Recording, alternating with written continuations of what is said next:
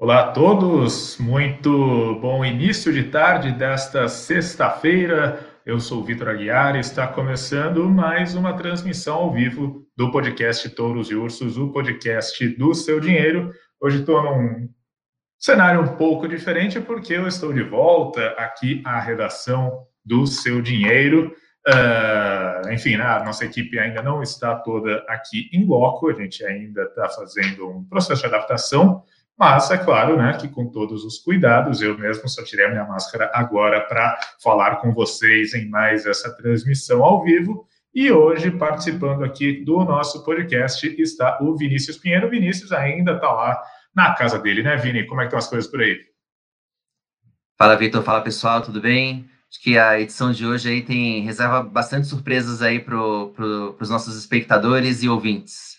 É isso aí. Bom, antes da gente começar, eu queria já mandar um alô, mandar uma salva, uma, um, enfim, né, mandar aí uma mensagem para todos os nossos ouvintes, os nossos espectadores que estão nos acompanhando ou no YouTube ou nas redes sociais do Seu Dinheiro. Por favor, deixe a sua mensagem aqui via as redes sociais, via o próprio chat aqui do YouTube. Ao longo do programa, a gente vai responder tudo com certeza, e nós vamos tentar aí debater um pouco. A sua participação é muito importante no episódio desta sexta-feira, porque no episódio de hoje a gente vai falar um pouco sobre né, uma dúvida que eu acho que está na cabeça de todo mundo nesse momento, que é onde investir no segundo semestre.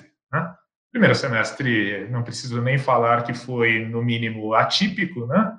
A gente teve realmente uma situação que, de certa maneira, era inimaginável essa questão da pandemia, né? mas não só isso, associada à pandemia, a gente teve toda uma mudança de hábitos e mudanças econômicas, principalmente no que diz respeito à taxa de juros. A gente tem os juros caindo a níveis cada vez mais baixos, eles já estavam nas mínimas históricas, e esse processo de queda continuou ao longo de 2020, muito por causa aí das piores projeções econômicas e da pandemia. Então, é claro que agora, né, que os primeiros seis meses já passaram e a gente, enfim, ainda está se habituando a essa realidade, é claro que todo mundo quer saber quais são as melhores oportunidades aqui entre os ativos brasileiros, o que é que ainda tem boas perspectivas de lucros, o que é que precisa de mais cautela, e eu e o Vini vamos debater um pouco disso tudo. Né? Claro, a gente vai falar sobre as perspectivas para a Bolsa,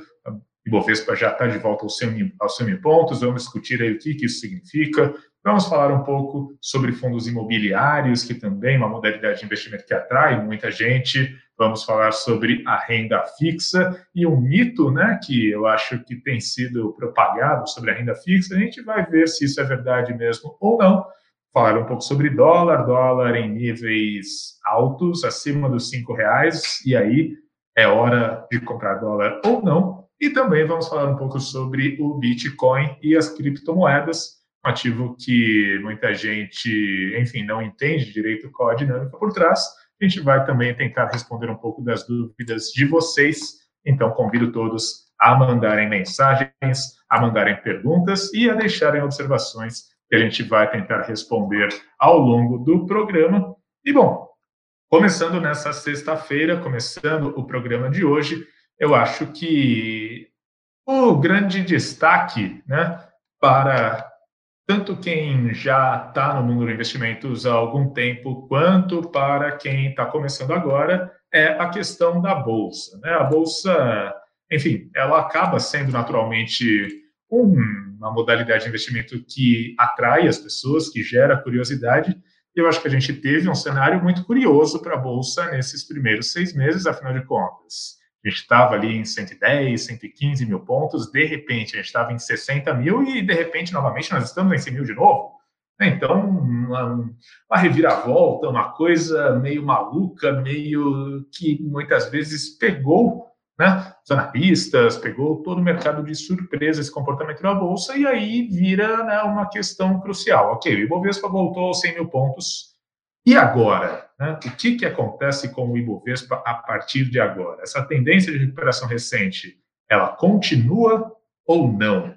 essa tendência aí que a gente teve de retomada do Ibovespa. Agora que está em 100 mil pontos, é razoável a gente esperar que no curto prazo o Ibovespa vai para 110, 120, seja lá quantos mil pontos forem, ou as coisas elas começam a ficar um pouquinho mais complicadas. Tem, Vini, o que, que você vê a respeito dos investimentos em bolsa? Vitor, é, eu entendo que o, que o momento é bom é, para renda variável é, por algumas razões. É, eu entendo que todo pandemônio que a gente viveu é, e continua vivendo né, na, nossa, na nossa vida cotidiana é, por conta da pandemia do coronavírus, pelo menos quando a gente analisa do ponto de vista econômico, do ponto de vista dos mercados, aparentemente a gente passou de fase. Né? Os meus filhos estavam aqui, estou aqui em home office, os meus filhos estavam aqui é, jogando videogame agora há pouco, e essa imagem me veio na hora aqui para falar um pouco sobre o que está acontecendo com a Bolsa. Por que eu digo que passou de fase? Porque lá em março e começo de abril, quando a gente estava no olho do furacão do coronavírus, é, a grande preocupação dos investidores e a nossa preocupação é, era quanto tempo, né? Qual seria a extensão dessa pandemia? Quanto tempo é, as economias é, no mundo inteiro ficariam paradas? E qual seria o quais seriam os negócios que sobreviveriam é, a, um, a uma hecatombe dessa, né? Que provocou é, uma paralisação global, né? Algo que a gente não a gente não teve precedentes é, na história da economia. A gente já teve outras é, pandemias no passado, mas em nenhuma delas o mundo estava tão conectado é, como hoje. É, agora eu já vejo que a gente está numa outra, numa outra fase em que a gente também tem vários desafios, que é em que ritmo a gente vai retomar a economia. Né? A gente já vem voltando lá fora, nos países onde o coronavírus se espalhou primeiro, né, principalmente na China, né, o primeiro epicentro, é, a economia já voltou e de lá a gente já tem é, notícias e indicadores é, do, do ritmo dessa economia é, no, no, no pós-pandemia. É, aqui a gente ainda está enfrentando muito seriamente a doença e, e, a, e, a, abertura vem sendo muito gradual. É, mas algumas coisas são certas, né? Assim, a gente já não está aqui falando que a gente vai ficar totalmente fechado, né? A gente tem, acho que a gente tem um, já uma, uma, uma margem maior de segurança de que as economias não vão ficar completamente fechadas de novo, como a gente viveu lá em março.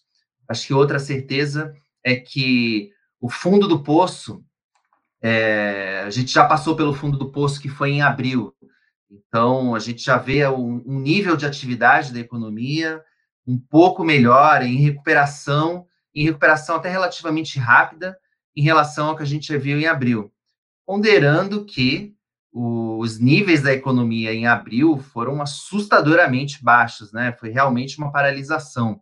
Então, a gente está voltando rápido, mas de um nível muito baixo. Então, acho que a gente tem algumas dúvidas aí que vão, que vão determinar é, se a Bolsa é, continua com, com bom potencial agora no segundo semestre, que é justamente esse nível de recuperação. É, se a recuperação for mais lenta é, do que o esperado, se a gente, em vez de, de, fazer um V, né, que é, o, que é a figura, né, que é a letra que, que os economistas e que os analistas estão usando, né, se a gente usar, se a gente fizer, um, em vez de fazer um V, a gente, a, o, o, ritmo de trajetória da economia for em U, é, a bolsa tende a sofrer mais. Embora eu não veja mais o Ibovespa voltando para aqueles níveis de 60 mil pontos que a gente observou no primeiro semestre desse ano. Claro que a gente tem risco, o coronavírus eu não vejo como uma como algo riscado do mapa, a gente ainda tem algumas incertezas relacionadas à pandemia, mas é, hoje é, o cenário é mais otimista com relação a algum tipo de tratamento e principalmente de vacina, né, Vitor?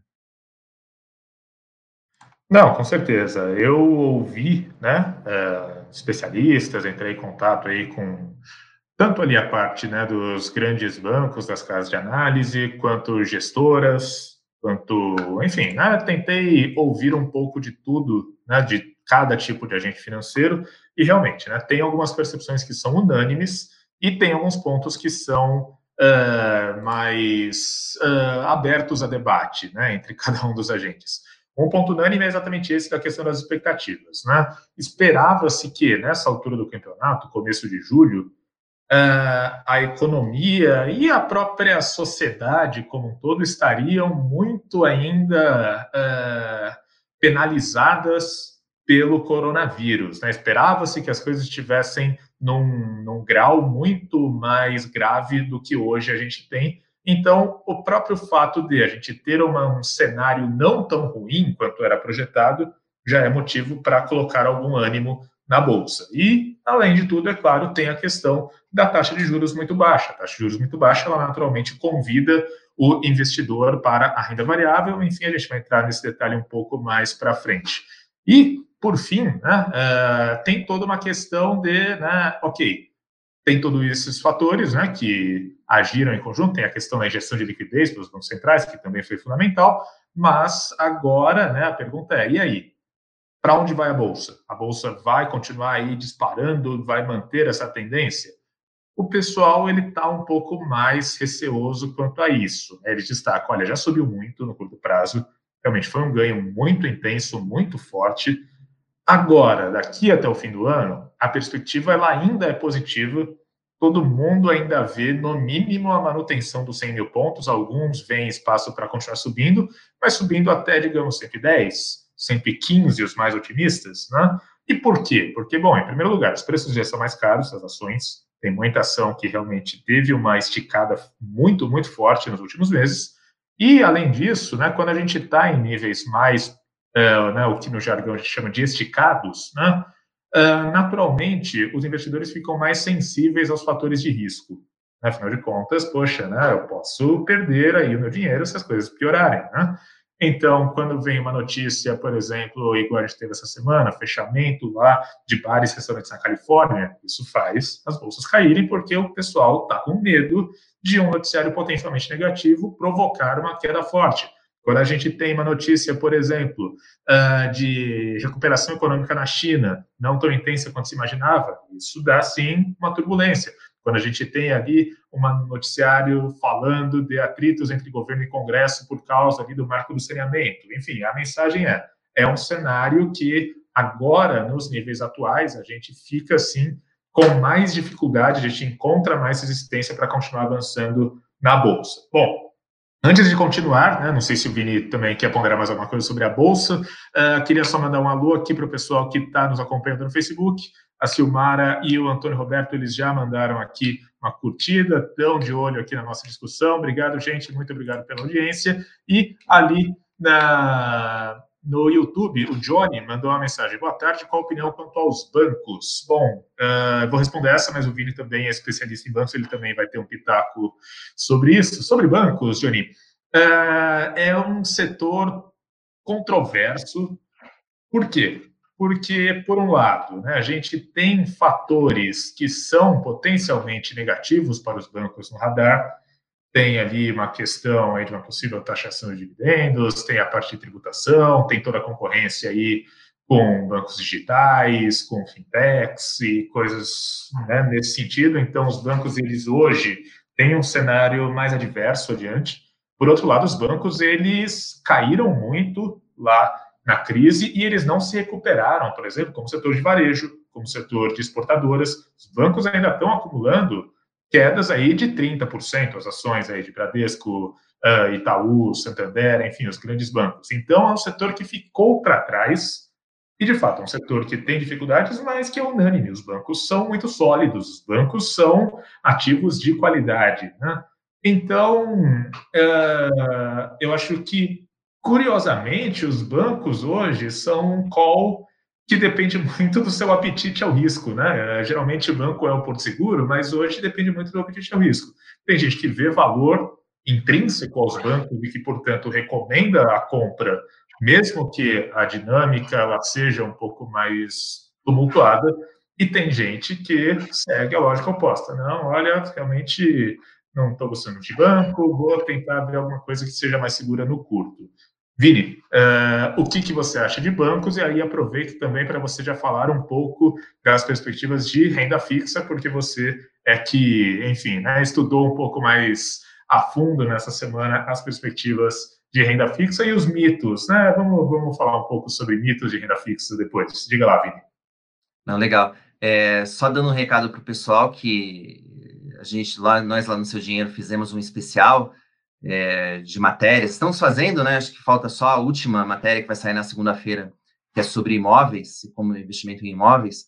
Mas a gente vem fazendo ao longo dessa semana uma série de matérias sobre onde investir no segundo semestre. E, o, inclusive, o link para a matéria está na, tá na descrição desse vídeo, então convido a todos aí que, é, que, que, cliquem lá e, e as matérias estão divididas pelos diferentes ativos. É, bom, falar rapidinho sobre bancos, Vitor. Concordo com que, com o que você falou, você resumiu bem. É, não está não tá um passeio né, no, no, no parque para os bancos, realmente. A competição aumentou, as taxas de juros é, estão nos níveis mais baixos da história. Isso também, historicamente, é, não é bom, não, nunca foi bom para os bancos, que sempre ganharam ali dinheiro fácil é, emprestando para o próprio governo. É, mas eu acredito que os bancos são uma boa, sim, os bancões são uma boa. É, mas o, o, desempenho deles vai depender de como eles vão se comportar no crédito.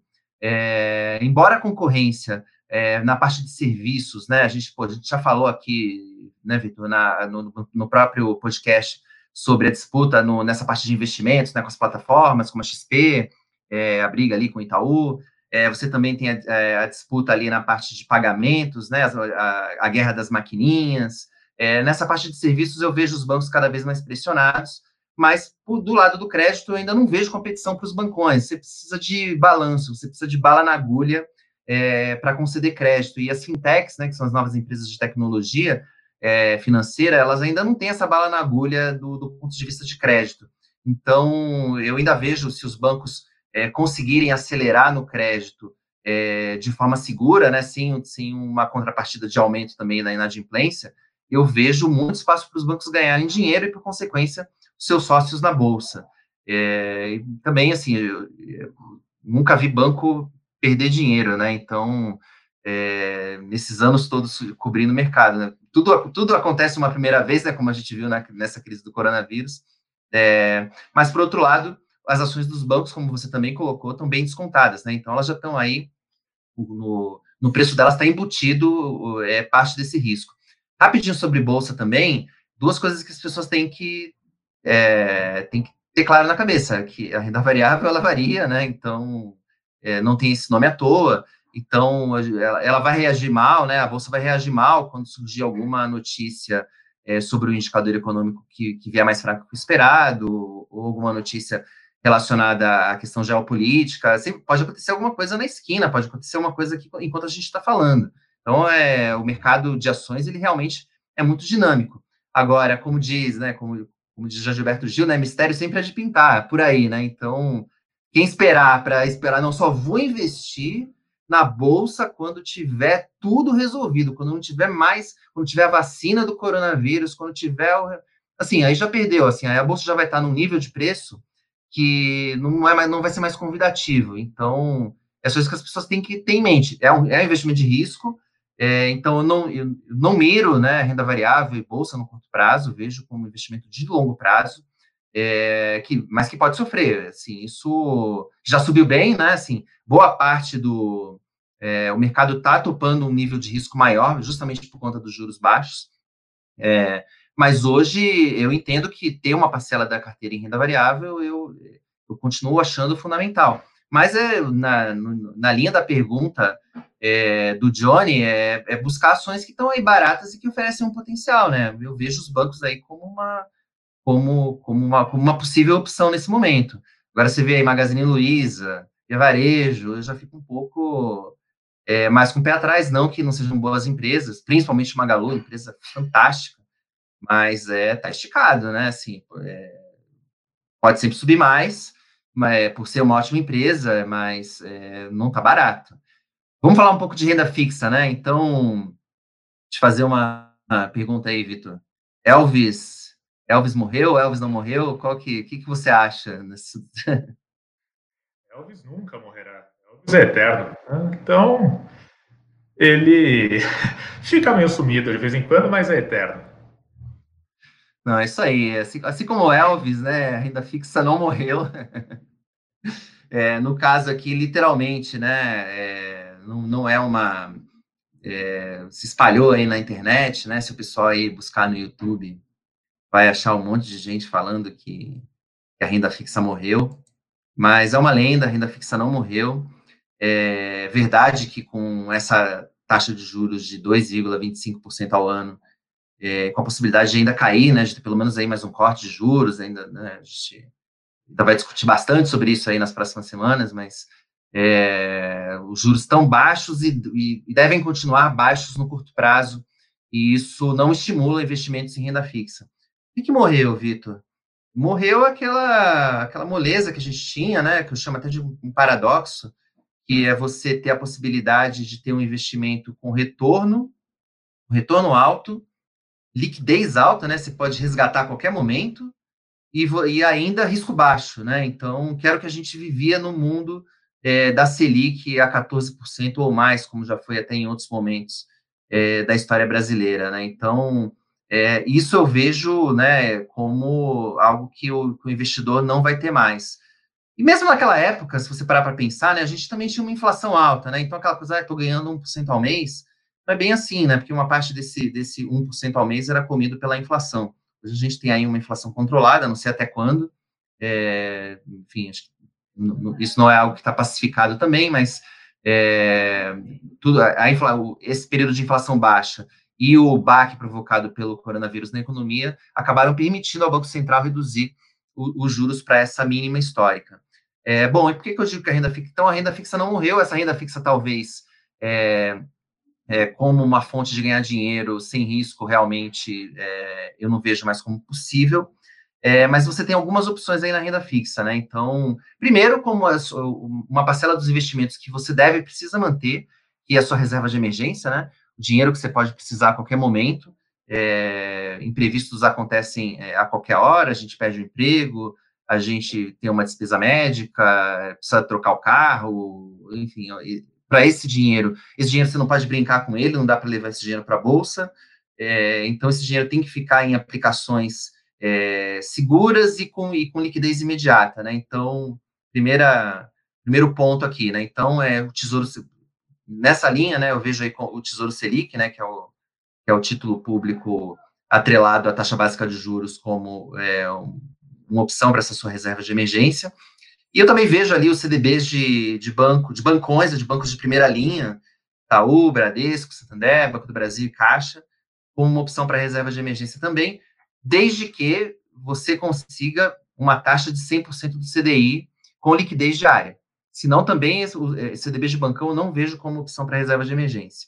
É, você também tem aqueles fundos né, de taxa zero ali que se encontra em algumas plataformas, é, fundos DI taxa zero, se encontra no BTG, na PI, na Rico, na Orama e na Vitrio, né? Então, também é uma opção para sua reserva de emergência. Bom, tirando esse dinheiro, né, que você precisa, você não pode correr risco com ele, ele vai, nesse, nesse, nesse contexto que a gente vive hoje, render mesmo, vai render pouco mesmo, você tem algumas opções aí de, de ganhar acima desses 2,25%, estando na renda fixa, né? Eu também, né, eu conversei com alguns, conversei com gestores e conversei aí com especialistas é, para tratar desse assunto, e eles veem hoje, por exemplo, o título público atrelado ao IPCA, né, ao Tesouro IPCA, como uma opção para o investidor ganhar dinheiro na renda fixa, né? Então, é, o pessoal fala aí principalmente, né, do Tesouro, do Tesouro IPCA com vencimento em 2055, o título mais longo que a gente tem disponível no Tesouro Direto, né? Esse, esse, esse título está pagando hoje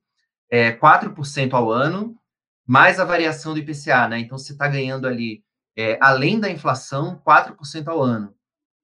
Só que também é fazer um, um alerta né, para os marinheiros de primeira viagem do Tesouro Direto, que esse investimento, essa taxa ela é garantida pelo Tesouro, né? Você recebe é, esse valor de IPCA mais 4%, ou a taxa que estiver sendo negociada naquele momento, apenas no vencimento, né? Então, é, o título ele pode pagar esse rendimento semestralmente para você, né? E o principal você vai receber só no final, ou você recebe tudo no final, é, corrigido IPCA mais 4%, ou IPCA mais a taxa que for. Agora, se você tiver que vender essa taxa é, antes desse prazo, o que é bem possível, né, principalmente quando a gente está falando de, de, um título de longuíssimo prazo, como esse de 2055, você vai ter que vender na taxa que está naquele momento. E se a taxa naquele momento estiver mais alta do que a taxa que você comprou, isso é um mau sinal. Você vai acabar perdendo essa diferença. Então é por isso que às vezes ali o extrato do Tesouro Direto ele mostra ali uma variação, às vezes até, às vezes até um rendimento negativo. Muitas pessoas não entendem isso. É o, o, o que a gente chama ali no, no jargão financeiro de marcação a mercado. Mas enfim, tem esse risco, então. Quer dizer, você não tem o risco de crédito, né? Você pode é, o, o, Tesouro vai te pagar, né? O, é, é, o investimento mais seguro que a gente pode ter hoje, né? É, no Brasil é o, é, é, é, o, é o risco do governo, é, mas você está sujeito ali à oscilação de taxas no curto prazo. Mas o que os especialistas me falaram é que hoje você está com um nível de gordura muito bom, né? Assim, que a tendência, na verdade, é que essa taxa até caia no curto e médio prazo. Então, o, esse título, esses títulos mais longos, eles podem até trazer um ganho de capital é, para o investidor. Então, ele, pode representar até um, por mais para, paradoxal que possa parecer, um título de longo prazo pode representar uma oportunidade de curto prazo. Desde que, né, e aí quais são os riscos, né? É, principalmente o nosso risco é o risco do governo. Se a gente começar é, a ter um descontrole fiscal, se começar a se falar de vamos derrubar o teto de gastos, isso aí tudo vai pressionar essa taxa, então, e fora o próprio risco Brasil, né, assim, risco Brasil e risco de mercado, né, então em momentos aí em que os investidores estão com, é, com mais medo, com mais aversão a risco, essas taxas também tendem a subir, que foi exatamente o que aconteceu é, ali em março por conta da crise do coronavírus, é, Vitor. Eu acho que né, a grande mensagem, seja lá qual for a classe de ativo, é, bolsa, dólar, renda fixa, fundo imobiliário, é a de que, né, é, digamos, ganhos fáceis que eventualmente poderiam ser obtidos no passado já não vão ser mais obtidos com tanta facilidade assim nas atuais circunstâncias. Então, se você estava acostumado lá com a sua renda fixa, com o seu título que tinha um rendimento bacana, não te dava dor de cabeça, aquela mão na roda ali, não tem mais mão na roda. Né? As coisas mudaram, o cenário mudou, a gente tem aí um, uma perspectiva de juros estruturalmente baixo daqui para frente, ok, pode ser que ano que vem a Selic aumente um pouco, mas assim, Selic é 10%, isso não está no radar, pelo menos não por enquanto, no curto nem no médio prazo. Né? Então, as coisas mudaram e aí, então, a ideia, eu acho que é seja seletivo, né? estude e procure boas oportunidades. Não existe, eu acho que quando né, se propaga muito essa coisa de a renda fixa morreu, eu acho que muita gente já automaticamente parte do princípio que, poxa, então 0% da minha carteira tem que ficar em renda fixa. Não, não faça isso. Primeiro, você precisa de um pouco de renda fixa para a sua reserva de emergência. E segundo, existem boas oportunidades. Ter renda fixa é uma boa opção para você diversificar a sua carteira, para você ter ali uma parcela que, ok, pode ser que renda menos do que algum investimento em ações? Sim, sem dúvida, mas é uma jogada de segurança, uma jogada que envolve prazos diferentes, uma jogada que, de fato, eh, faz a sua carteira ter um uma, uma variedade maior. Né? Então, uh, enfim, vou também entrar aqui na área de fundos imobiliários. Né? Acho que a gente está pegando todo esse gancho aqui da queda de juros. Fundos imobiliários também reagem muito estruturalmente ao cenário de juros, mas antes queria mandar mais um alô aqui para o Léo, e para o Cleiton, que também estamos acompanhando no Facebook, e também queria ler uma mensagem do José, Bom dia, o varejo vai continuar mesmo, vai continuar bem mesmo depois que esse imposto do e-commerce for aprovado? Bom, José, é, eu acho que é muito cedo para falar em algo nesse sentido, afinal de contas, né, as, essas discussões elas ainda estão sendo, estão numa fase muito preliminar lá em Brasília, mas de qualquer maneira, né, acho que essa bola que você levantou do e-commerce, voltando um pouquinho para a bolsa rapidamente, e-commerce, né, ações de e-commerce, Magazine Luiza, Via Varejo, B2W, lojas americanas, todas elas subiram muito forte, no primeiro semestre, destoaram do restante do mercado, porque, claro, né, se eu não posso sair de casa para ir na lojinha, então eu peço tudo pela internet e aí essas, essas empresas se dão bem, afinal de contas, elas são as preparadas para atender né, a demanda de uh, pedidos em casa, né, de comércio digital. Então, elas andaram muito. Uh, acho que independente desse imposto ou não, acho que uh, essa discussão ela ainda está no estágio muito inicial, mas é preciso ter cuidado e, novamente, é preciso ser seletivo né, nos investimentos que você faz, porque né, e-commerce talvez já não tenha mais tanto potencial de alta, mas outras ações, talvez relacionadas ao e-commerce, que fazem parte do ecossistema do e-commerce e que talvez não estejam em evidência, podem ser uma boa, né, Vini? É, rapidamente, Vitor, eu entendo que se for aprovado um imposto, né, essa CPMF do e-commerce, é, as ações das varejistas online tendem a sofrer no curto prazo, no, no curtíssimo prazo. Eu acho que o, que o José precisa só ter em mente é que essa, essa questão do comércio eletrônico, ela, eu entendo que ela veio para ficar, né? Então, eu não vejo é, uma eventual recriação de uma CPMF específica o comércio eletrônico como algo que vai destruir o comércio eletrônico. Enfim, é óbvio que o Brasil, é, a gente nunca pode afirmar nada, né? Enfim, dependendo de como vier um imposto desse tipo, enfim, pode realmente causar algum estrago maior do que o que eu estou imaginando aqui.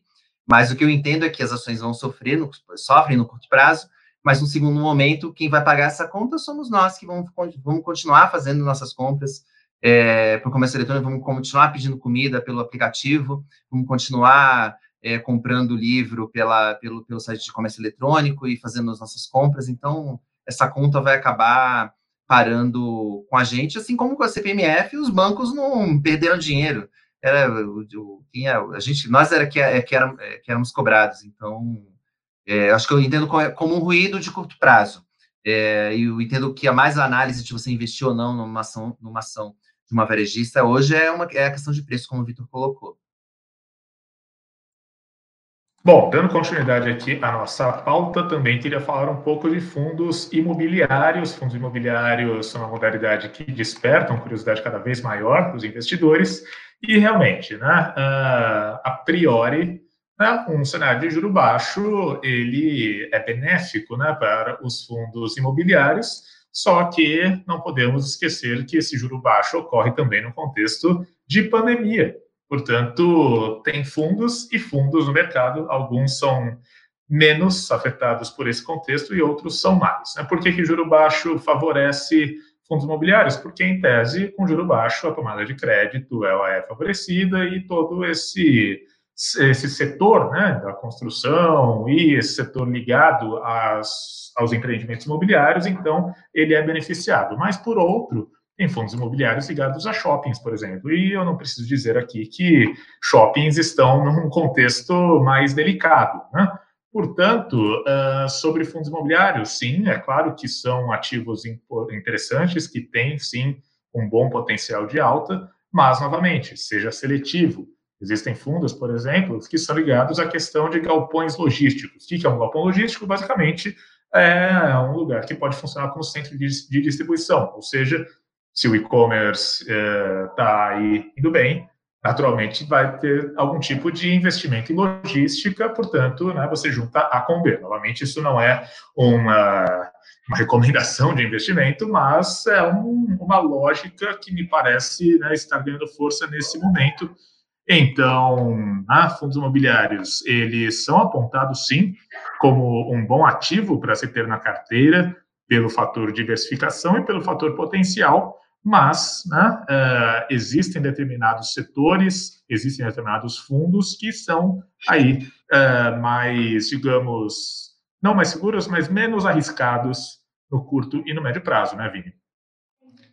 É, eu entendo até que os fundos imobiliários aí são uma boa, uma boa escola aí para o investidor que está pensando, que ainda não entrou na bolsa e está pensando em investir porque tem uma familiaridade, né? As pessoas, acho que tem uma dinâmica, né? Que as pessoas entendem melhor, né? Como é, quem, quem, tem um imóvel, né? Como, como investimento e que aluga é, esse imóvel, né? O fundo imobiliário ele tem um, um, bom paralelo com, com isso e com a vantagem de é, você, tem, você tem aquele rendimento pingando na conta todo mês, e ele ainda é isento de imposto de renda, né? Então, assim, é um ativo que eu, que eu gosto bastante, é, mas o risco é exatamente esse é, que você colocou, Vitor. É, você, quando investe no fundo imobiliário, é como se você estivesse comprando um imóvel, né? Assim, como se você virasse dono de uma pequena fração daquele imóvel, que pode ser é, uma laje corporativa, né? Então, por exemplo, né, o, o prédio aí é, onde você está, né? Onde, onde que o seu dinheiro aluga para a nossa redação, é, ele pode ser empacotado, né? E ser, um fundo imobiliário pode ser o dono desse prédio e esse, esse fundo ter cotas negociadas na bolsa, e toda vez que o seu dinheiro, é, que nós, né, que, que nós pagamos o nosso aluguel, né, e os outros, os outros condôminos desse, desse prédio pagam aluguel, é, essa, esse rendimento de, proveniente desses aluguéis, ele é distribuído para os cotistas, né, então, esse rendimento é isento de imposto de renda. Essa é uma forma de ganhar dinheiro com, com fundos imobiliários.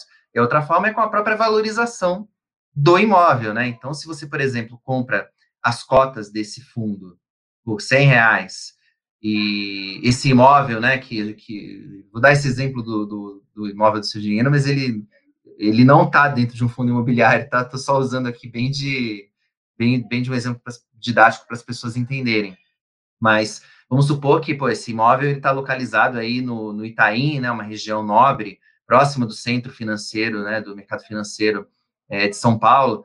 É, ele tende a se valorizar, né, se a economia brasileira se recuperar rapidamente, é, ele tende a se valorizar. E ele se valoriza, uma vez que ele se valorize, as, as cotas desse imóvel na bolsa tendem a subir. Então, você, o investidor de um fundo imobiliário que, que é dono de um prédio desses é, acaba ganhando dinheiro nessa parte que é uma renda variável, né? Do, do, do é, é, e tem essa característica híbrida, né? De renda fixa do aluguel e de renda variável do, do, do, do, do próprio, da, do próprio preço do imóvel que pode subir ou cair.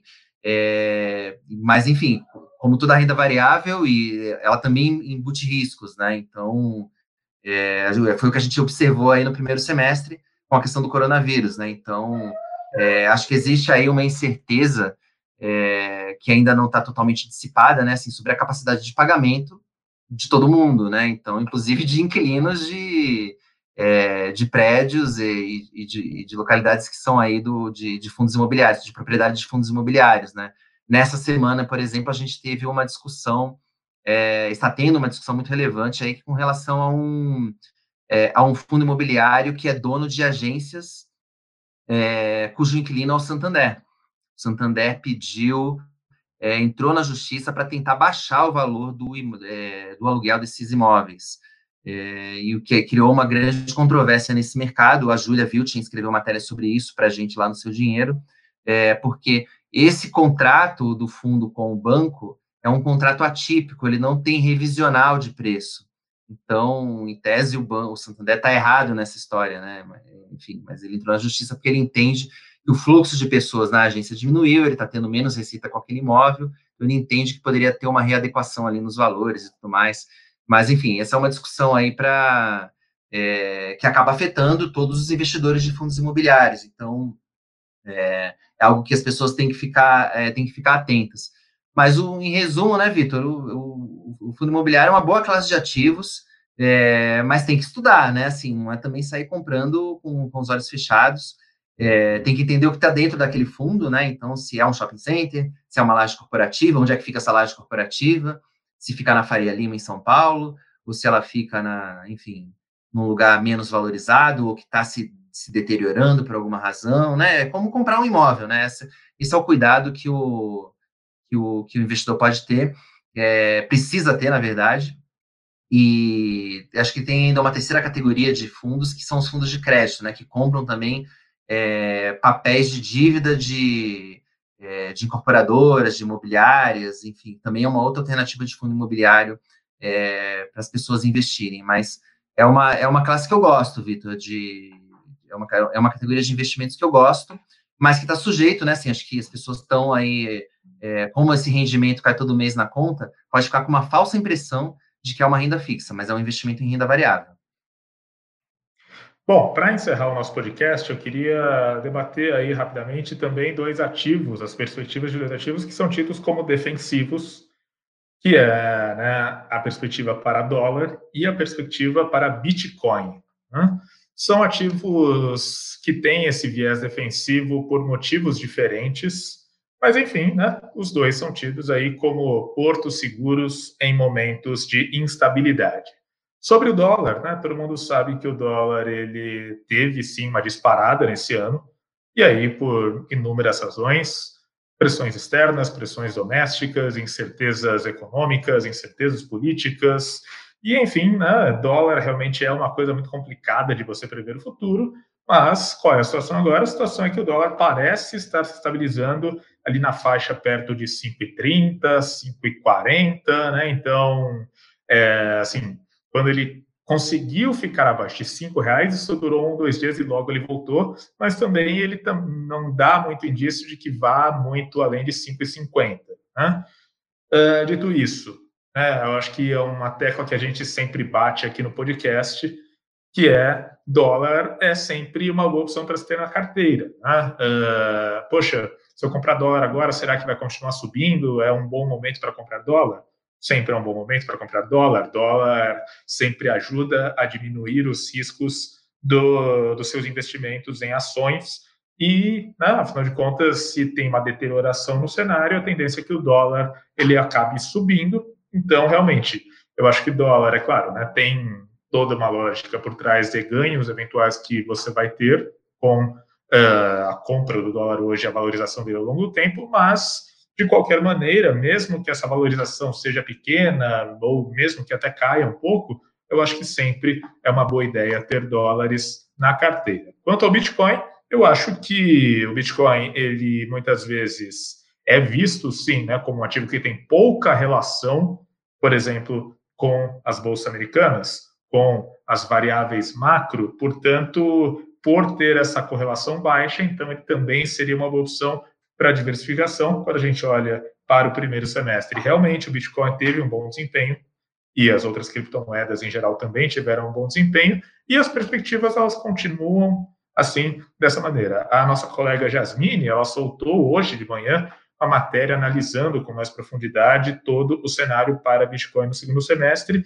e me parece que uh, né, a mensagem que os grandes analistas, né, que as grandes pessoas ligadas ao universo das criptomoedas querem passar é realmente o Bitcoin, né, ele muitas vezes foi visto como ativo especulativo, mas cada vez mais ele começa a se uh, estabilizar no sentido de que ele é sim um ativo a ser considerado e a ser considerado não só no curtíssimo prazo como um ativo especulativo.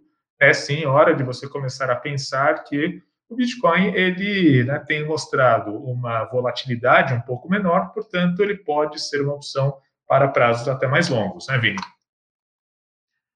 Vou começar pelo, vou começar pelo dólar, tá?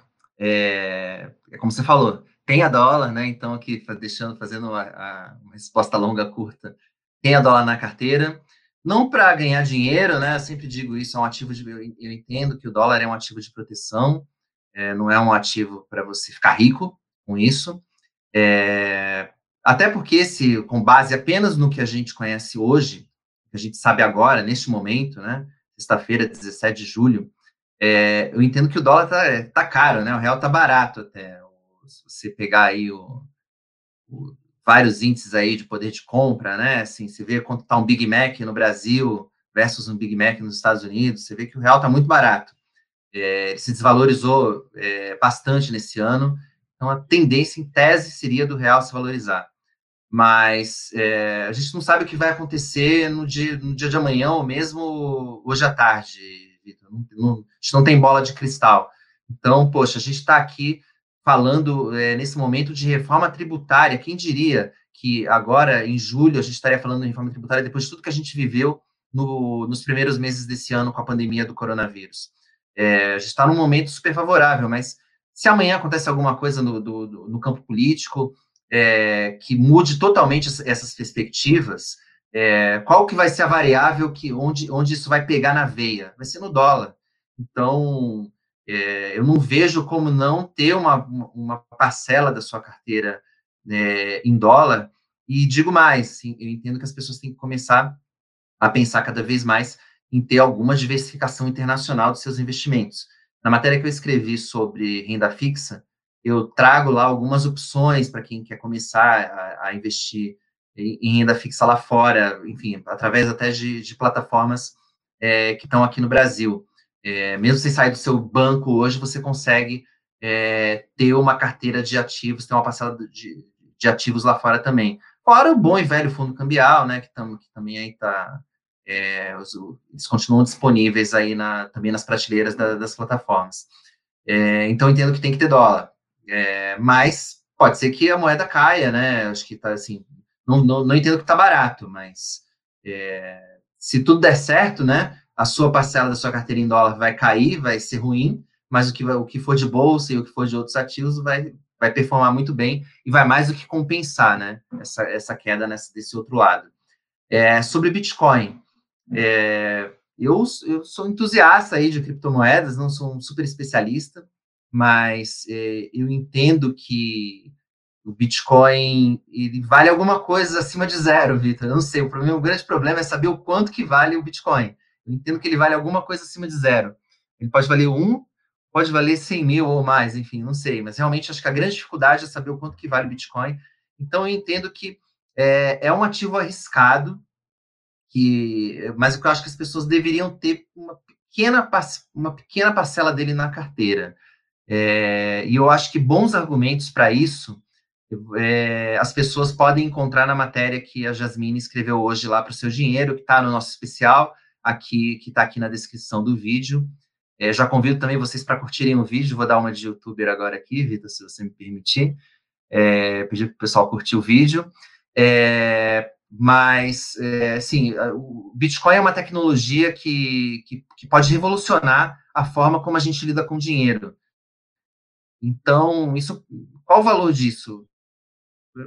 Pode valer muito, né? Então, é, eu, eu, entendo que no longo prazo você, você, você fazer uma aposta nisso, fazer uma aposta nessa, nessa tecnologia, eu acho super relevante.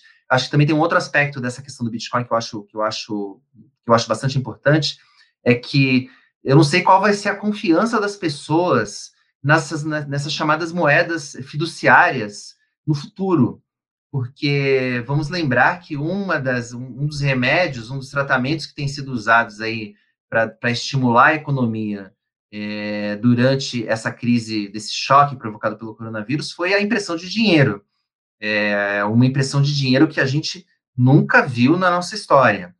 Esse dinheiro não tem lastro em nada, né? Assim, o lastro dele é assim, né? O Jeremy Powell lá no, lá no Federal Reserve, né? Assim, é, são, assim, são as pessoas, né? Assim, é o, é o Tesouro Americano que está lá imprimindo, né? Enfim, o Banco Central. É, qual vai ser a confiança é, das pessoas nessas moedas é, no futuro, daqui a 5, 10 anos, né, com tanta moeda circulando? É, não sabemos, pode ser que nada aconteça, pode ser que depois do choque do coronavírus é, os, os, bancos centrais diminuam esses estímulos e, e enfim, a gente comece a, é, a retomar a confiança na, na economia é, normal, mas pode ser que não, né? É, e vamos lembrar que por que, que o Bitcoin existe, né? Por que, que ele foi criado?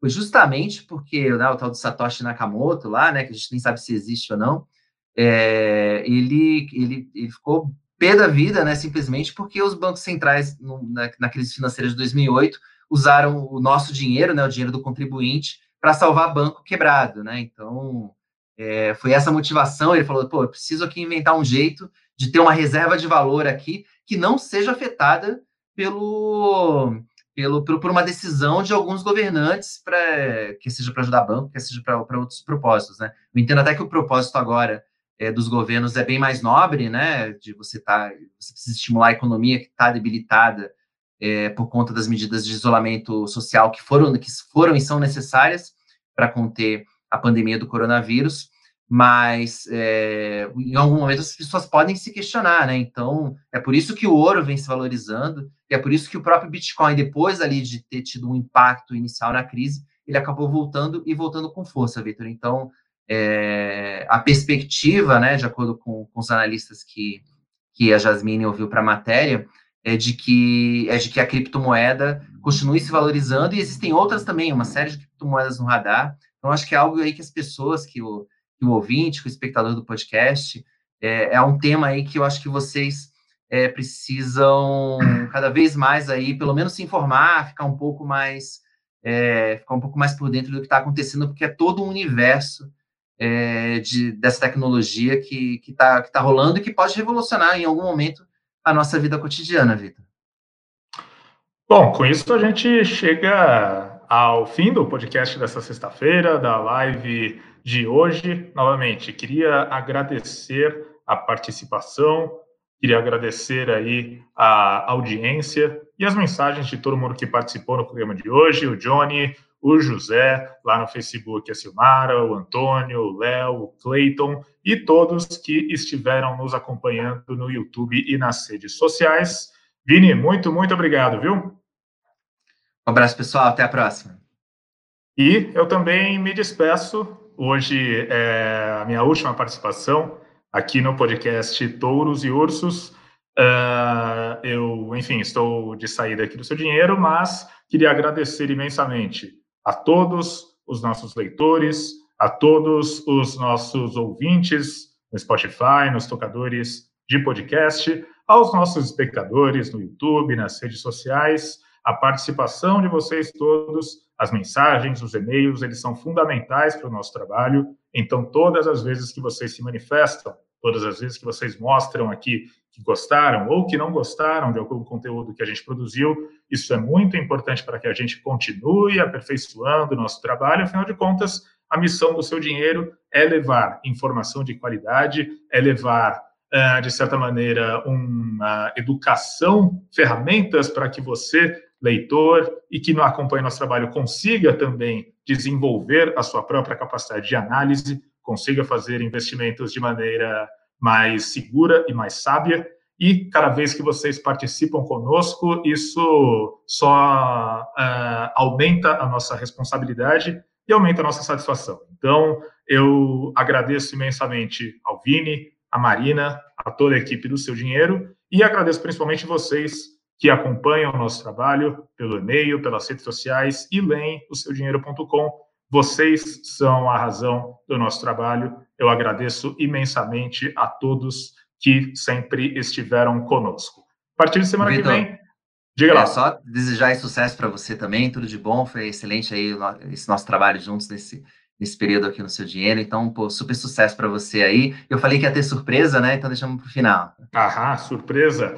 E semana que vem, então, eu não vou estar aqui no podcast Touros e Ursos, a equipe do Seu Dinheiro vai aqui continuar fazendo podcast. Eu não vou estar, mas o podcast vai estar sim. Na próxima sexta-feira tem live com o Vini, com a Marina, com a Júlia e com toda a equipe do Seu Dinheiro. Eu não vou estar aqui, eu vou estar do lado de vocês agora na condição de espectador. Então, também pode deixar que eu vou me juntar a vocês todos, leitores, ouvintes, espectadores, e vou mandar as minhas perguntas também pelo Facebook, pelas redes e pelo YouTube. Gente, muito, muito obrigado. Obrigado aqui por toda a audiência. Semana que vem o podcast está de volta. E, enfim, eu não, mas o podcast Touros e Ursos volta na próxima sexta-feira. Um abraço e até mais.